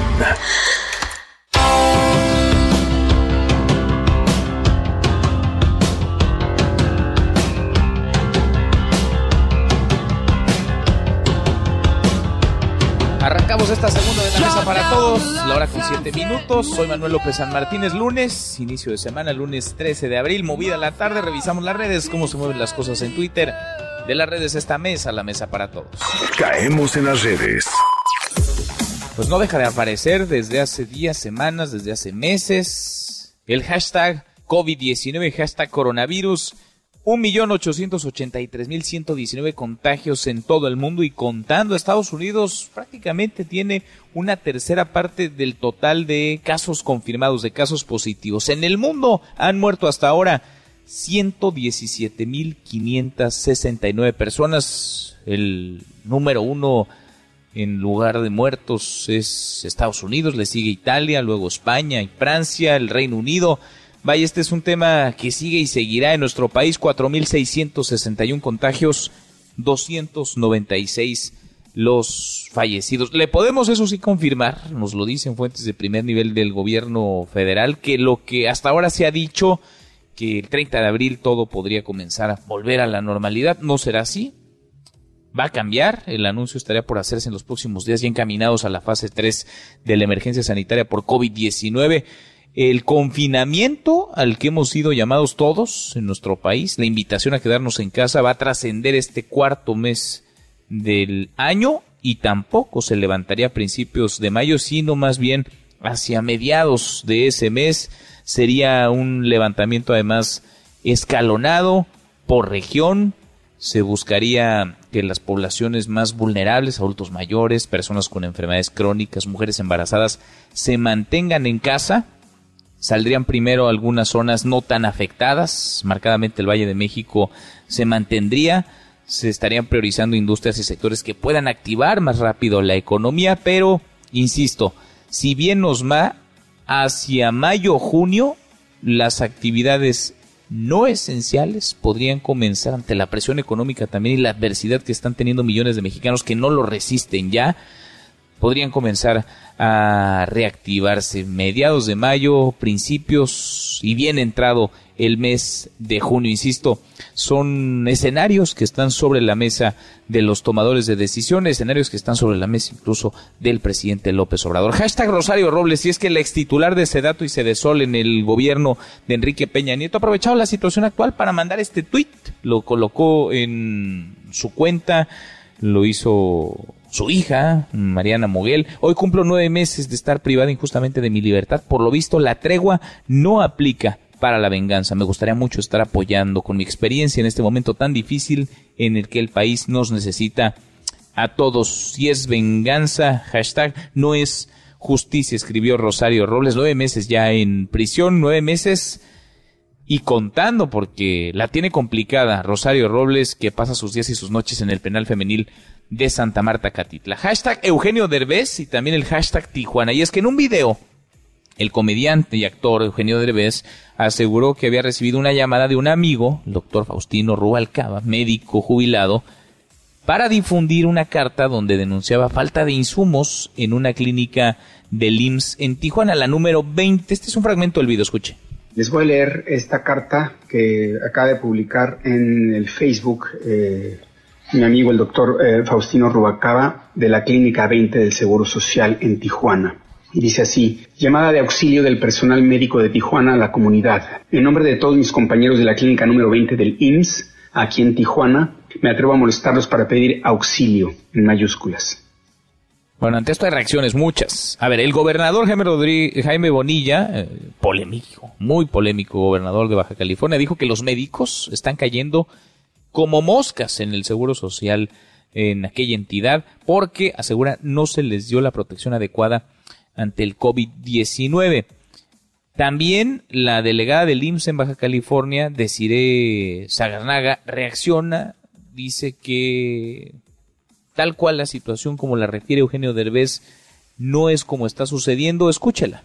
Tengo un mensaje para usted. Tu información es falsa. Le quiero pedir un favor. No difunda noticias falsas. Entienda que nuestro tiempo está dedicado a salvar vidas y hacer este mensaje, pues me está tomando tiempo que tendría que estar usando para pacientes que no necesitan, que me necesiten. Señor Derbez, nuevamente le agradezco el interés, el interés por mis compañeras, por mis compañeros, por nuestro personal, pero debe usted saber en primer lugar que en el Hospital 20 y en todo el instituto no labora actualmente ningún doctor con el nombre de quien usted refiere. No labora pues el doctor Faustino Rubalcaba, amigo, dice Eugenio Derbez, suyo, pero Derbez contestó con otro video. Sigue la telenovela y le va un fragmento. Incluso hubo una declaración de una doctora que dice que trabaja ahí que lo negó. Son las dos y media de la mañana en México y estoy, acabo de colgar el teléfono con los doctores ahí en la clínica y quiero decirles a todos que lo que digo es verdad. Si hay órdenes de que digan lo contrario, ya no está en mí. Yo nada más estoy pasando el recado. Lo único que quiero es ayudar a la comunidad. Yo me dedico a hacer reír. A mí no me gusta, no, no, estoy, no me gusta meterme en política. No le estoy tirando a nadie. Lo único que estoy haciendo es tratar de ayudar. Pero que digan que estoy mintiendo o que se está mintiendo cuando lo único que quieren es ayudar y que los ayuden, se me hace muy, muy vil. Qué triste que se dedique más tiempo y energía en tratar de ocultar algo que en tratar de salvar una vida. Deportes con Nicolás Romay. Querido Nico, qué gusto saludarte, ¿cómo estás? Bien, Manuel, con el gusto de saludarte a ti y a toda la gente que nos acompaña. Está mejor esa novela que cualquier otra. ¿Qué tal, eh? Ahí te cuento el próximo capítulo al ratito o mañana. Híjole, me vas manteniendo al tanto, querido Manuel. A ver, tenemos temas, tenemos temas de los cuales platicar de entrada. Ya empezó la E-Liga MX la E-Liga MX, eh, con buenas sensaciones, ¿eh? eh dinámica, atrevida, eh, evidentemente es una curva de aprendizaje para todos, ¿eh? Desde los jugadores que nos están compartiendo su señal, porque pues es muy diferente el llegar a tu casa, jugar un partidito, allá compartir la señal. Decían muchos de los jugadores que sentían más presión jugando así que en un partido de, de, de, la vida real, porque en un partido de la vida real pues estás con otros 10 compañeros, pues las responsabilidades siempre son repartidas. Aquí solamente estás tú y aparte te está transmitiendo en televisión, entonces Oye, y la cámara no te deja no te deja de enfocar durante los 12 minutos. No, no, no, te tienen ahí, no no puedes hacer prácticamente nada, pero bueno, eh, estuvo entretenida la jornada 1, ya eh, por empezar la jornada 2, pero bueno, vamos a repasar rápido los resultados de la jornada 1. Monterrey le ganó 4 por 2 a Necaxa, Atlas 4 por 1 a Cruz Azul, Puebla 3 por 0 a América, 2 a 2 Tigres y San Luis, Chivas y Juárez 5-5, este fue un partidazo, ¿eh? Monterrey contra Toluca 4 por 0 ganó Toluca, León le pegó 3 por 2 a Querétaro, Pumas 2 por 1 a Pachuca y Santos 5 por 1 a los Cholos de Tijuana. Ahorita ya está por comenzar la jornada 2 de esta liga y me quiero recordar que lo vamos a intentar hacer lo más rápido posible, ¿no? Aquí no necesitan los jugadores tener tanto descanso. Entonces va a jugar Necaxa ahorita, Necaxa contra Toluca. Ahorita ya está por comenzar este, este partido. Entretenido, Manuel, buena reacción de la gente, buena respuesta, lo vimos en las audiencias. en digital funciona muy bien, muy bien. Eh, y, pues sobre todo, pues estamos aprendiendo algo nuevo, ¿no? Lo que no se vale es que me están poniendo los partidos del Necaxa a las 2 de la tarde, Nico, mientras estoy al aire, entonces no me puedo sentar no me puedo sentar a verlos. Sí vi algunos otros, ya lo habíamos platicado, me encanta la idea, me da gusto la creatividad, es un entretenimiento para millones de personas que están en sus casas, pero también es una manera de monetizar, de comercializar, es una manera de mantener también la atención de la propia liga para con los aficionados y con los jugadores. Es nuevo, es un experimento, se cae el sistema de repente, se va la red, el internet no corre tan rápido, pero es parte de la novedad y qué bueno, me da mucho gusto que esté pasando esto. Yo también creo que es parte, ¿no? El de repente se desconecta el internet y entonces entra el comisario. O sea, también es parte de, ¿no? También es parte de. Y, yo creo que sería mejor, o sea, sería peor no tener esto, ¿no?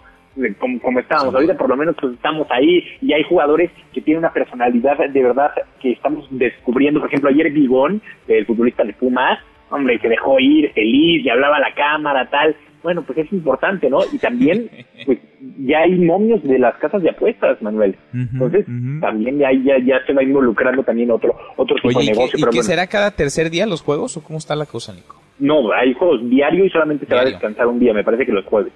Ok, ok. Pues está bien. pero prácticamente juegos diarios, así, todos los días tenemos. Mañana nosotros vamos a tener un experimento brutal, Manuel, porque vamos a tener Pachuca contra Chivas a las 3 de la tarde, a la hora de marcha, claro, por MBS Radio. Entonces, durante 12 minutos, durante un programa de radio, vamos a estar narrando el partido. Va a ser interesante. Ah, va a estar al aire el partido. vamos a, transmitirlo en radio. Muy bien. Vamos a en radio también el Pachuca contra Chivas, porque es Chivas y porque vamos a tener grandes invitados, ¿no? Se, va a justificar. Pero bueno, oye, Manuel, eh, también quería mencionar lo de Thomas Bach. Fíjate que vi una entrevista este fin de semana a un medio en Alemania, en donde explica muy, muy bien el por qué se posponen los Juegos Olímpicos un año y también deja muy claro que la gente de Tokio, la gente de Japón, ya le dijo que si no se hace en el verano del 2021, julio del 2021, ya no pueden aguantar posponerlo más. O sea, que no puede salir ahorita el que va a decir, oye, ¿sabes qué se va a hacer en julio del 2022? Porque hasta esa fecha vamos a estar bien, por todos los compromisos que ya tiene eh, la gente en Japón y Tokio de entregar villas olímpicas, que ya están vendidos todos los departamentos, del IBC, que ya está vendido un centro comercial. Entonces son muchas cosas que ya no pueden posponer más. Entonces, si esta contingencia, que yo espero que ya termine pronto, ¿no? que, que, pronto ya, ya podamos regresar a la normalidad, pero si no se puede, no nos imaginemos que los Juegos Olímpicos van a seguir siendo en Tokio. Probablemente van a buscar otra sede. Bueno, ojalá que se termine esto y haya Olímpicos el 2020 en el 21, en el verano del próximo año. Ojalá, Nico, pero pues sí, entiendo. Los, los compromisos son los compromisos, aunque el COVID-19 no avisa y cambia planes. Ya lo vimos en todos, en todos los frentes. Te mando un abrazo, Nico, y en un ratito los escuchamos. Igualmente, Manuel, te mando un abrazo, saludos. Nicolás Romay con los deportes. Pausa antes una vuelta por el mundo de la mano de mi tocayo Manuel Marín y volvemos. Soy más en esta mesa, la mesa para todos. Internacional. Algunos países de Europa, como Italia, Dinamarca y Austria, planean relajar las medidas de confinamiento al menos para algunos sectores de la economía. En España, los trabajadores de la construcción podrán seguir laborando en los próximos días, claro, con medidas de seguridad. Esto luego de que el gobierno ibérico anunciara la ampliación de la cuarentena al menos 30 días más. Es la voz del presidente español Pedro Sánchez. Entre el lunes y el martes, según los calendarios laborales de cada comunidad autónoma, se van a reanudar las actividades económicas que fueron hibernadas el día 30 de marzo y solo esas. Y quiero subrayar esto, solo esas. Las demás actividades que fueron interrumpidas al decretarse el estado de alarma seguirán estando interrumpidas. El presidente de los Estados Unidos, Donald Trump, retuiteó un mensaje en el que un congresista pedía la renuncia del consejero de salud de la Casa Blanca, Anthony Fauci. Esto luego de que el doctor reconociera que se pudieron salvar muchas vidas de haberse cerrado antes el país. No te levantes. Podrías perder tu lugar en la mesa para todos con Manuel López San Martín. Regresamos. En Mesa para Todos, la información hace la diferencia. Con Manuel López San Martín. Seguimos, volvemos a esta mesa, la mesa para todos. Ya hemos platicado desde la semana pasada la que se armó en la reunión de la OPEP, de los países que forman parte de esta organización y algunos otros que fueron invitados para tratar de bajarle primero al volumen, a la producción de crudo en el mundo. Los precios están en el piso, literal, en el suelo. Hay además una falta de demanda porque el mundo está paralizado por esta situación en la que nos encontramos, la contingencia, la emergencia por COVID-19 y todo parecía, todo parecía que iba muy bien. Pero México se paró de la mesa, la secretaria de Energía Rocionales se levantó, no aceptó lo que se nos pedía, lo que se les pedía a todos los países, reducir la producción en 400 mil barriles diarios y entró al quite Donald Trump, el presidente de Estados Unidos, que habló con Andrés Manuel López Obrador para echarnos la mano. Dudamos, acá en esta mesa para todos, dudamos que sea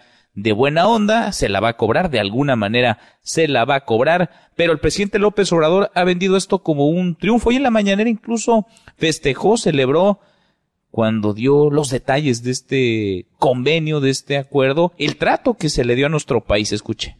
Les adelanto que nos fue muy bien, requete bien. México tuvo un trato especial. Fue respetado por el concierto de estas naciones productoras de petróleo. Fue algo excepcional. También nunca visto este acuerdo. Excepcional. Trato preferencial para México. Pues suena difícil de creer, vaya, puede ser, ¿eh? pero suena difícil de creer. Yo le agradezco mucho a Pablo Zárate, el director de Energía y Recursos Naturales de FTI Consulting, experto en temas petroleros que platique con nosotros esta tarde. Gracias, Pablo. ¿Cómo te va? Bien, a ti, Manuel. Gracias por la invitación. Al contrario, muchas gracias por platicar con nosotros. Es de, de, plano así, como lo está vendiendo el gobierno de México. Tenemos que echar las campanas al vuelo, algo que celebrar. Mira, yo creo que hay que empezar diciendo que lo que México negoció, lo que México compró de alguna manera en su trato con Estados Unidos, es la posibilidad de producir 300 mil barriles más. Esa es la diferencia entre lo que exigían los árabes y lo que acabamos dando.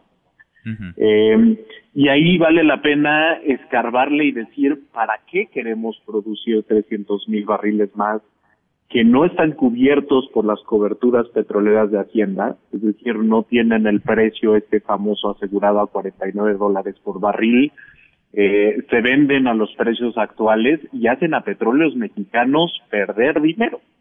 Entonces, tuviste una negociación muy fuerte, te fuiste a platicar bilateralmente con Estados Unidos para que te ayudara y lo que estabas negociando de fondo solamente era la posibilidad de producir más petróleo, pero es petróleo que le cuesta al pueblo mexicano, le cuesta al contribuyente mexicano, porque en este momento en el que petróleos mexicanos pierde más mientras más produce, pues no suena como una no suena como una alternativa tan atractiva.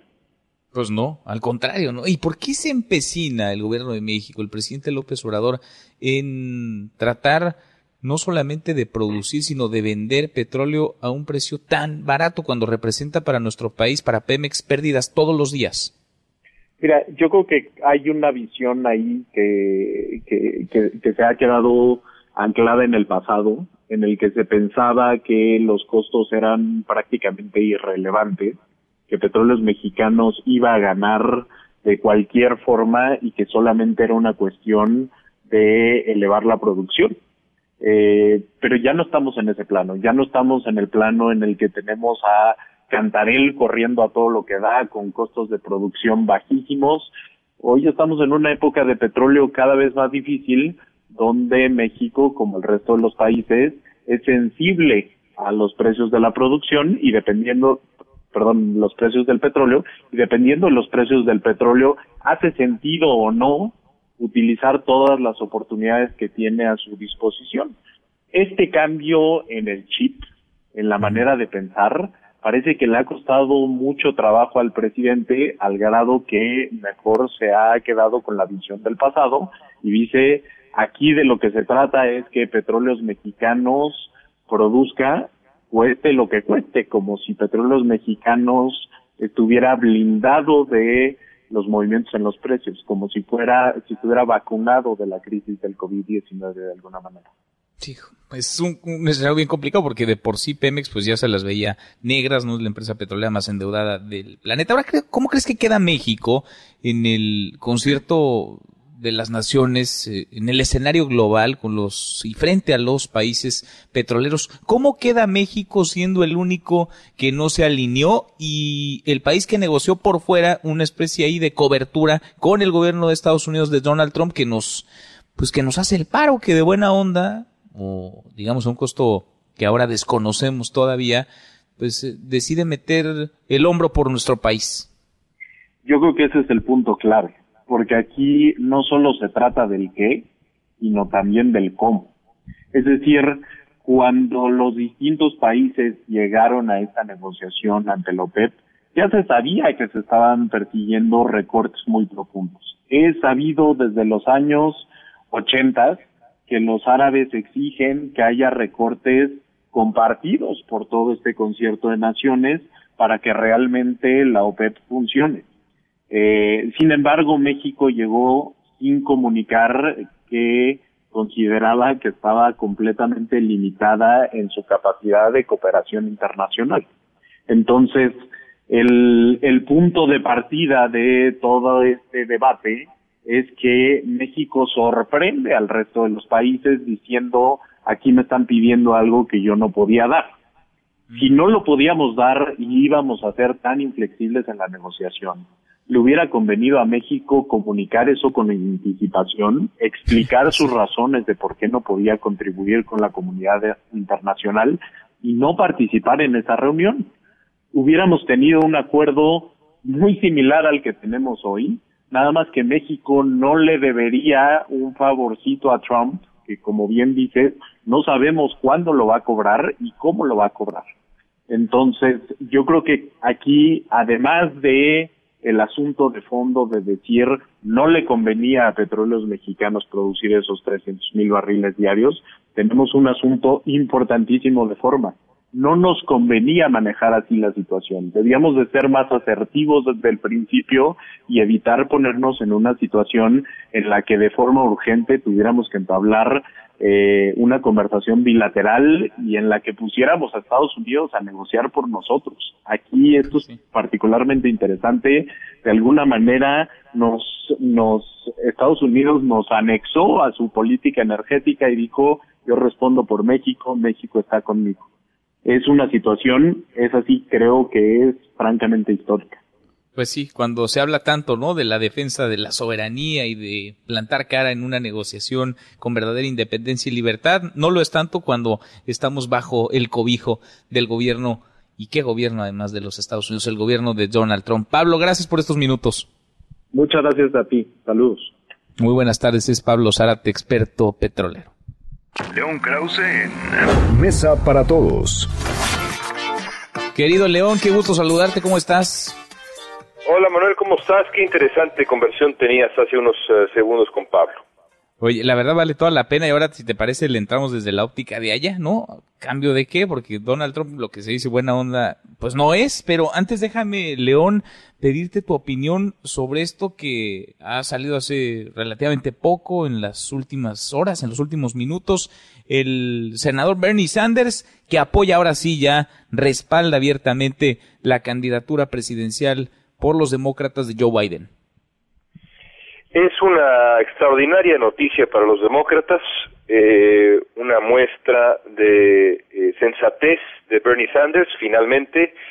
También eh, subraya la capacidad de negociación política de Joe Biden, algo que Hillary Clinton claramente no tuvo en su momento. Biden sí lo tiene, se acerca a Sanders, acepta colaborar con la campaña de Sanders en la plataforma del propio candidato y del partido rumbo a noviembre Así que ahora tenemos a un Partido Demócrata unido. No puede ser un mejor escenario. Para Donald Trump, pues lo contrario, Manuel, él apostaba obsesivamente a ver eh, dividido al, al, Partido Demócrata. Esto no quiere decir que todos los votantes de Sanders van a favorecer a Joe Biden, por supuesto que no. Hay muchos que son eh, eh, fanáticos, que se manejan en el extremo ideológico y que ven a Biden como equivalente a Donald Trump. Me parece una barbaridad por ser elegante, pero sin duda el respaldo oficial de Sanders a Biden el día de hoy es una noticia muy, muy importante. Da para que se ponga a temblar Donald Trump, al menos para que se preocupe, ¿sí?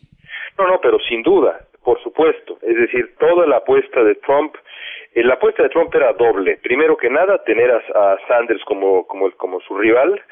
Eh, y después eh, tener al Partido Demócrata dividido. Bueno, pues no obtuvo ni lo uno ni lo otro. Insisto, seguramente habrá algunos, por ejemplo, los eh, el, el, grupo de, de socialistas demócratas, los Democratic Socialists, ya dijeron que ellos no van a respaldar a Biden. Bueno, muy bien, se mueven en el extremo ideológico eh, y en el dogmatismo. Pero hay muchísimos otros votantes de Sanders que eh, después de este respaldo, y si de verdad el trabajo es en, en, conjunto entre ambas campañas y Biden adopta algunas medidas de Sanders, como seguramente va a ocurrir, eh, van a favorecer a Biden y esto lo fortalece, sobre todo con, me imagino yo, pues votantes jóvenes, el voto hispano que favoreció a Sanders eh, de manera tan clara, eh, por donde se le mire es una muy buena noticia, sobre todo porque faltan todavía siete meses, poquito menos, para la elección presidencial. Estar unidos con tanto tiempo de anticipación es, es muy positivo. Sin duda, sin duda que lo es. Veremos, cambió también en ese sentido el, escenario en la elección norteamericana y veremos qué es lo que pasa en los próximos meses. León, ¿qué implica que el presidente Donald Trump asuma ayuda para con México a fin de cumplir compromisos frente a la OPEP y sobre todo qué implican palabras que a mí me preocupan mucho, pero no sé cuál sea tu lectura, que Donald Trump afirme que México va a compensar de distintas maneras esta ayuda que nos da su gobierno para hacer frente a la negociación con los países productores de petróleo. ¿Qué implica? ¿Qué consecuencias? ¿De qué tamaño puede ser el impacto de esto? Hay muchas cosas que no sabemos, Manuel, y que yo, yo espero que algún día conozcamos. En la época de Enrique Peña Nieto teníamos la ventaja eh, de que había una cultura de filtraciones que ahora no existe, ¿no? alguien adentro del gobierno peña, peñanietista quería, o de la Casa Blanca quería, quería boicotear esa relación y exponerla y exhibirla. Ahora no tenemos la más remota idea de qué se dice entre Donald Trump y Andrés Manuel López Obrador en esas llamadas o la relación entre Marcelo Ebrard y Mike Pompeo, simplemente no lo sabemos o sabemos solo lo que nos quieren decir las fuentes oficiales que no sueltan, no sueltan mucha prenda más allá de eso. Lo cierto es que en esa relación hay, eh, eh, hay eh, un entendimiento profundo que implica concesiones, sobre todo mexicanas, pero también, como vemos ahora, favores estadounidenses. Ahora, es positivo eh, que eh, deberle algo a Donald Trump, sobre todo en una situación que, como ya explicabas hace unos minutos, era absolutamente innecesario pedirle un favor, eh, pues no, ciertamente no. A este hombre, y mucho menos en un año electoral, no conviene deberle absolutamente nada. Parece que al gobierno López Obradorista se le olvida, como se le olvidó al peñanietista también, que estamos hablando del presidente más anti-mexicano, activamente anti-mexicano de la historia moderna de Estados Unidos. Aún así, eh, apuestan por construir una relación en donde, eh, en donde se, le, se, le deben, se le deben favores a este hombre y a su administración. A mí me parece, pues francamente, muy negativo, pero hay quien, hay quien celebra, bueno, pues cada quien celebra lo que quiere celebrar, pues sí, pero ya sabemos que Donald Trump se pinta solo y es ventajoso, como pocos al momento de negociar, pues abrocharse los cinturones, a ver qué negociaron y a ver cuándo lo negociaron, cómo lo negociaron. León, te mando un abrazo. Nos enteraremos de una manera u otra. Gracias, Manuel.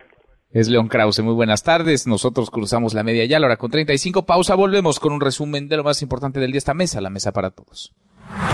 No te levantes. Podrías perder tu lugar en la mesa para todos. Con Manuel López San Martín. Regresamos. En Mesa para Todos, la información hace la diferencia. Con Manuel López San Martín. Seguimos, volvemos a esta mesa, la mesa para todos. Cruzamos la media ya la hora con 37. Vamos con un resumen de lo más importante del día. Resumen.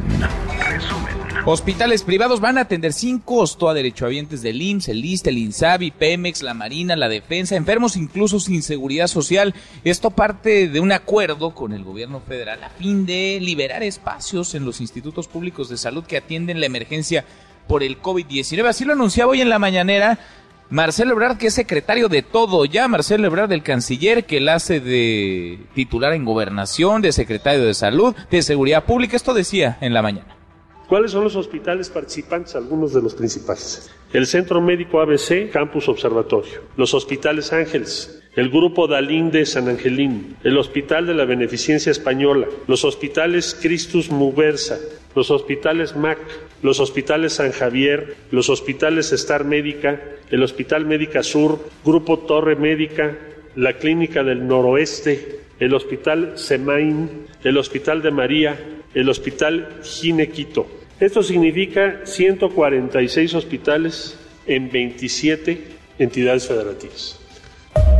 Bueno, este acuerdo incluye 50% de la capacidad del sector privado, es decir, más de 3.000 camas con servicio a partir del próximo 23 de abril y hasta el 23 de mayo. Escucha la voz del presidente.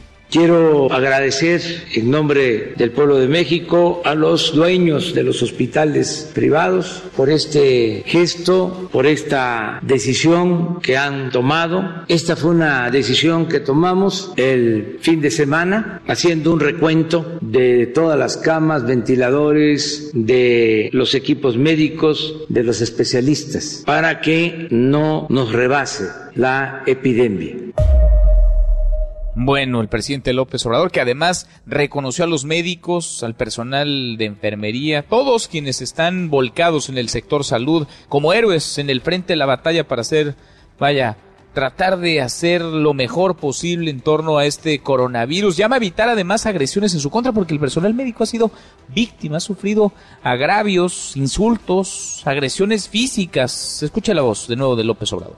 No se podría lograr nada sin los trabajadores de la salud. Por eso nuestro reconocimiento y el llamado respetuoso a toda la población para cuidar al personal de salud, respetarlo, quererlo. Bueno, cuidarlo no nada más es no agredirlo, ¿eh? por supuesto que es no violentarlos, no insultarlos, pero también es darles lo que necesitan para trabajar, insumos, herramientas, capacitación. Hay trabajadores del Hospital Primero de Octubre del Liste, por ejemplo, en la alcaldía Gustavo Madero, aquí en la Ciudad de México, que protestan, que protestaron en Avenida Politécnico Nacional en demanda de insumos ante la emergencia por el COVID-19. Y es que están rebasados, tienen una enorme cantidad de trabajo y tienen poco, muy poco para hacer frente a la situación de emergencia. Es la voz de un residente de medicina interna, uno de tantos, es la voz de muchos, es Julio César Arana.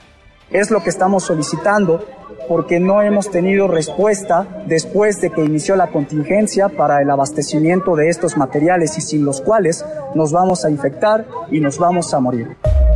Bueno, y ahora voy hasta Baja California, en donde se ha armado ya tremenda polémica tras las declaraciones del actor y comediante Eugenio Derbez sobre la falta de insumos en una clínica del IMSS en Tijuana, la clínica número 20. Hay dimes y diretes. Antonio Maya, Antonio, platícanos, buenas tardes. Hola, ¿qué tal Manuel? Te informo que tras las declaraciones del artista mexicano Eugenio Derbez respecto a las carencias de insumos de la clínica 20 del Instituto Mexicano del Seguro Social para atender a los pacientes positivos de COVID-19, el gobierno de Baja California anunció que la Secretaría de Salud del Estado recorrerá el día de hoy todos los hospitales en donde se están atendiendo pacientes con estas características, en especial la clínica 20. El gobierno de Jaime Bonilla Valdés, que también anunció que los funcionarios han estado realizando recorridos en las clínicas del ISTE y del INSS para garantizar que cuenten con los suficientes insumos, aunque desde la semana pasada, médicos y familiares de los mismos han denunciado en redes sociales que gran parte del personal operativo de las clínicas 1 y 20 de Tijuana dieron positivo a COVID-19. Dicha situación fue confirmada por el mismo Seguro Social en un comunicado, aunque resaltó que cuentan con espacios, equipo y personal necesario para atender la situación actual derivada de la emergencia sanitaria. Manuel, también te comento que la Universidad Autónoma de Baja California dio a conocer que al menos 18 estudiantes de la carrera de medicina dieron positivo a COVID-19 mientras hacían servicio social en las clínicas del estado. Por último, te informo que en Baja California hay 414 casos positivos de COVID-19, de los cuales 240 están en Tijuana,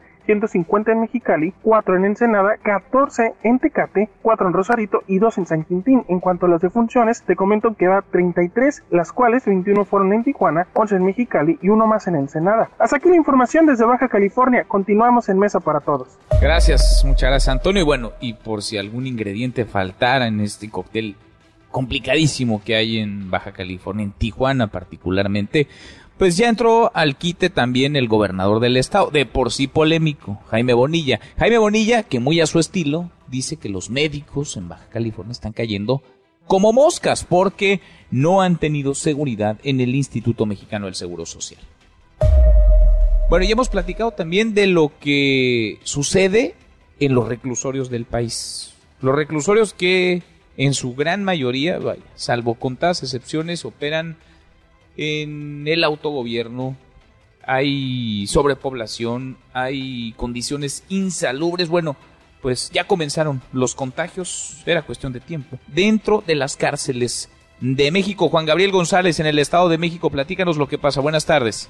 Manuel Auditorio, buenas tardes. El Estado de México entró a zona roja dentro del mapa nacional de seguimiento al COVID-19 al sumar 523 casos positivos de coronavirus con saldo de 22 defunciones. La pandemia llegó al sistema penitenciario de la entidad donde se confirmó un brote de infectados en el reclusorio de Cuautitlán. Se trata de cuatro internos y un custodio que dieron positivo al virus del SARS-CoV-2 y se tienen otros 19 casos sospechosos. Autoridades suspendieron las visitas familiares en esta cárcel y reforzaron las medidas de protección sanitaria en el resto de los penales estatales. Este fin de semana el arzobispo de Toluca, Francisco Javier Chaboya Ramos, realizó una oración especial y encomendó a la Virgen de Guadalupe la salud de los mexiquenses y la recuperación de quienes han contraído el COVID-19. Te consagramos a nuestro pueblo. Alcánzanos de tu Hijo la salud y la esperanza la Comisión de Derechos Humanos de la entidad ha iniciado 37 quejas relacionadas con agresiones públicas o desatenciones del sistema de salud en contra de médicos y enfermeras que atienden casos de coronavirus. La Defensoría Mexiquense pide a los gobiernos estatal y municipales dar protección y los insumos necesarios a quienes trabajan en hospitales para detener la pandemia. Es la información, continuamos en Mesa para Todos. Gracias, muchas gracias Juan Gabriel. Era cuestión de tiempo para que llegara este reclusorio a otros reclusorios el asunto es cómo nos iba a tomar parados. Mal, por supuesto, mal porque mal están las cárceles de nuestro país, no de ahora, desde hace tiempo. La Coparmesa advirtió que se podrían perder hasta 1.5 millones de empleos en México, esto a causa del coronavirus. Nueva York, el estado más golpeado en Estados Unidos, superó hoy las 10.000 muertes por COVID-19, pero el gobernador Andrew Cuomo asegura que lo peor ya pasó. Y en Europa, Francia extendió la cuarentena hasta el próximo 11 de mayo, mientras que España levantó este lunes las restricciones a actividades económicas no esenciales. Calcúlele, pero para México, si bien nos va, comenzaremos por región de manera escalonada a volver a las calles, a la vida entre comillas cotidiana, normal, a partir de mediados de mayo y hasta bien entrado junio. Los ataques contra periodistas no paran ni en tiempos de contingencia. Reporteros en Acapulco marcharon para exigir justicia por el asesinato del periodista Víctor Fernando Álvarez, quien había desaparecido desde inicios de mes. Eduardo Guzmán, Eduardo, buenas tardes. Buenas tardes, Manuel. Para informarte que representantes de diversos medios de comunicación realizaron una protesta pacífica en la avenida costera Miguel Alemán, a la altura de la glorieta de la Diana en el puerto de Acapulco, para exigir justicia por el asesinato del periodista Víctor Fernando N., conocido en el gremio como Apontito, quien fuera privado de su libertad desde el pasado 1 de abril de este año su cabeza fue hallada en un canal pluvial el pasado miércoles. Sin embargo, la Fiscalía General del Estado lo dio a conocer hasta el sábado 11 de abril. Durante su recorrido, los comunicadores gritaron consignas y pidieron a las autoridades correspondientes no criminalizar la muerte de su compañero. ¿Qué exigimos? ¡Justicia! ¿Qué demandamos? ¡Justicia! ¡Que lo oiga la Fiscalía! ¡Justicia! ¡Justicia! El periodista de 53 años era editor de la agencia Punto por Punto Noticias y durante décadas se desempeñó como reportero de distintos medios locales, estatales y nacionales. Hasta aquí la información desde Guerrero. Continuamos en Mesa para Todos. Es muchas gracias, Eduardo. Hasta aquí el resumen con lo más importante del día.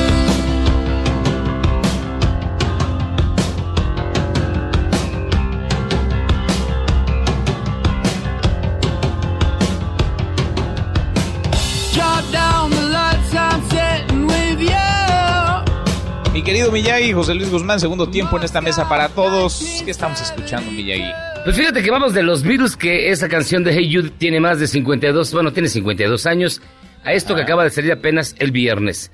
Estos son los Strokes, una de, la banda, una de las bandas más populares de los 2000 que se hizo sumamente aclamada entre la crítica y la fanaticada, dirían los especialistas, desde el 2001, y regresan luego de no haber grabado en siete años. Están de vuelta. Están de vuelta. Su último disco data del año 2013. Fue muy mal recibido. La banda fue bastante vapuleada y bocabajeada por los críticos. Hoy regresan con este disco que se llama The New Abnormal, que desde el viernes está en plataformas y que bueno, a lo que intenta sonar, lo critican ahora, es mucho a los ochentas. A los ochentas. Vale la pena, buen, buena canción, buena Pues, música para arrancar esta, esta semana. Miguel, Fíjate que no sí, es, es, buen, es buena música para arrancar la semana, pero no es tan buen el disco, ¿eh? A mí me parece... Es que mira, después de siete años ya los ves y ya aparecen los, los polivoces, ya están bien Sí. grandes. O sea, ya, ya es como ensalada de locos. Ya, ¿Te das cuenta? Bueno, bueno, no es lo mismo, ¿no? Ya no son esos jóvenes que- apuestos y rompecorazones. Pues sí. Ya no parece. Te mando un abrazo, Miyagi. ya no parece mi tía loca, pero bueno. No, ya no. Nos vemos, no. mi estimado Manuel. Abrazo, mi querido José Luis Guzmán Miyagi, como todos los días en esta mesa. Para todos, te escuchamos al ratito a las 7. Charros contra Gangsters. Pausa y volvemos. Hay más en esta mesa, la mesa para todos. Información para el nuevo milenio. Mesa para todos con Manuel López San Martín. Regresamos. Más información y análisis en Mesa para todos con Manuel López San Martín. Seguimos, volvemos a esta mesa, la mesa para todos en esta emergencia, en esta situación inédita en la que nos encontramos. No todo es la cara dolorosa de la tragedia, también hay esperanza y también hay buenas noticias. Ánimo. MBS Noticias contigo en casa tiene para ti notas positivas. Y fíjese que hay buenas noticias para iniciar la semana. El Club Zenit de San Petersburgo, allá en Rusia, usó un dron para entregarle al brasileño Malcolm el galardón como el jugador del mes. El jugador sumó casi el 30% de los votos de los aficionados Oh. para quedarse con el premio de marzo, cuando el Zenit sacó una ventaja de 9 puntos en la cima de la clasificación de la Liga Rusa antes de que la temporada fuera detenida debido a la pandemia. Rusia estará en cuarentena hasta el 30 de abril, así que optaron por mandar un dron, aunque su gato casi se infarta. Ah, eita mochna. Queria agradecer a todos os fãs do Zenit que votaram em mim. Estou muito feliz mesmo. É, obrigado por tudo e tamo junto. Fiquem em casa e Torvajno. Básicamente para distribuirse en Chihuahua, pero con posibilidades de venderlos a otras entidades, mujeres tarahumaras elaboran cubrebocas con diseño rarámuri para prevenir infecciones de COVID-19. Los cubrebocas cumplen con las especificaciones técnicas y de salud de protección, es decir, tienen una apertura para colocar un filtro, son elaborados con tela 65% poliéster y 35% algodón, son impermeables, lavables y por lo tanto reutilizables. La empresa creada por mujeres tarahumaras se llama Sinivi Jipe y elaboran ropa y artículos para hospitales y ahora diseñaron y producieron cubrebocas para ayudar en gran medida a evitar la propagación de la pandemia.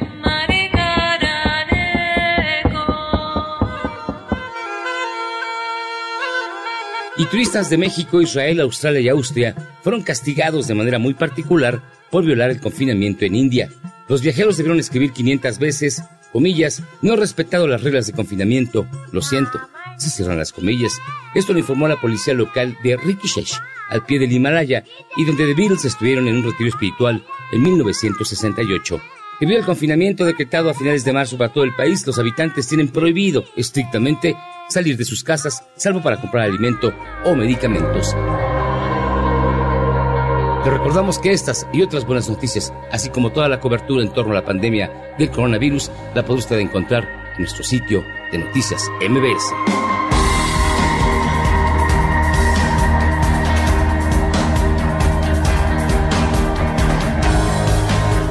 MBS Noticias, contigo en casa, trajo para ti notas positivas. Y nosotros ya mero nos vamos, antes revisamos lo último de la información.